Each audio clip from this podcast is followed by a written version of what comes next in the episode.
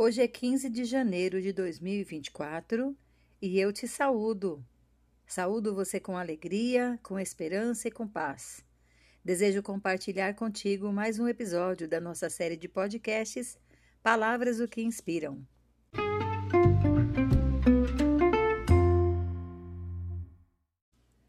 Nosso episódio de hoje recebeu o número de 159 e a palavra é relevante. Relevante é um adjetivo de dois gêneros, ou seja, ele pode ser usado tanto para o sexo masculino como para o feminino. O termo tem origem na palavra em latim relevans, que significa o que retira alguém de um problema, que vem de relevare, que significa elevar, aliviar. A atual definição da palavra relevante somente surgiu na metade do século XVI e se formos pesquisar e pensar no século XVI, constataremos que foi uma época onde muitas mudanças e transformações ficaram em relevo, descobertas vieram à tona, se destacaram. O significado de relevante como adjetivo se refere ao que fica em relevo, o qual tem importância e relevância. Pode-se dizer então que algo relevante é algo indispensável, importante, necessário e que se destaca. Como essa palavra define algo que possui relevo, ou seja, que tem ou merece destaque, como por exemplo um momento histórico marcante ou uma personalidade que deve ser lembrada e colocada em protagonismo por causa de sua importância, um objeto relevante também pode ser entendido como algo valioso e precioso que merece atenção por seu significado ou a sua raridade. Também podemos usar esta palavra para um fato relevante, que é aquele que possui muita importância, que constitui representatividade, significado em determinada circunstância. É considerado um fato indispensável e completamente necessário.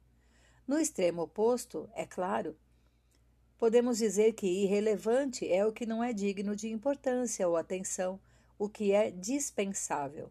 Uma frase no site O Pensador dizia: Seja relevante e sua vida será digna de ser lembrada. E quando for lembrado, produza satisfação nas pessoas que conviveram com você e naquelas que ficaram sabendo da sua biografia. Ser uma pessoa relevante é uma inspiração. O tal de relativismo tem trazido um pouco de confusão, simplesmente pelo fato de que acaba desconsiderando absolutos em função de coisas menores e periféricas. Por exemplo, honestidade é uma qualidade bastante relevante, mas por causa do relativismo, pode ou não ser um valor, afinal, em muitos casos se justifica dizendo que os fins justificam os meios. Esse padrão tem incluído de tudo um pouco: pessoas, invenções, ideias e filosofias, literaturas, enfim, a lista é longa. Um exemplo bem simples disso é a insistência para que se provem que algo de fato é relevante. Tem coisas que não dependem do ser humano validar para ter relevância. Quando pensamos no Evangelho, ele não precisa ser validado independente das inúmeras relatividades. Não existe nada a se fazer para que ele se torne menos ou mais relevante. Neste caso, não deve ser uma preocupação nossa ter que tornar o Evangelho relevante, pelo simples fato de que ele por si só já é. Talvez a confusão nesse caso seja pensar que não é relevante aquilo que não se compreende de verdade. Muitas coisas são relevantes, isso é um fato, e a Bíblia também merece esse destaque. Veja que interessante, uma palavra que, ao ser, ao ser lida, é uma palavra com P maiúsculo, estou falando da palavra de Deus que está na Bíblia. E ao ser lida, ela é viva e eficaz, e mais penetrante do que espada alguma de dois gumes. Penetra até a divisão da alma e do espírito. Isso está escrito em Hebreus 4, versículo 12. Eu gosto de ler, mas nunca li outro livro que tenha esse poder. A Bíblia é relevante, fala de pessoas relevantes que continuam sendo lembradas ao longo dos séculos por suas biografias. Uma mensagem indispensável e, imagine, torna outras pessoas relevantes também.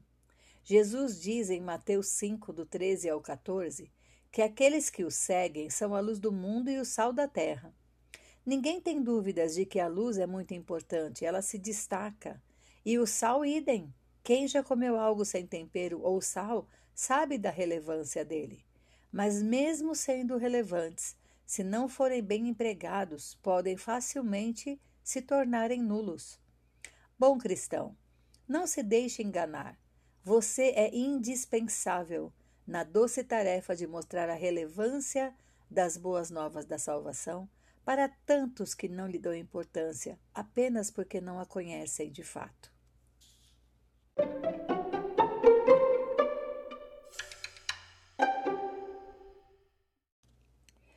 É sempre uma alegria muito grande estar com vocês todas as semanas. Um grande abraço e uma excelente semana. Com carinho, Paula Bianchi Homer.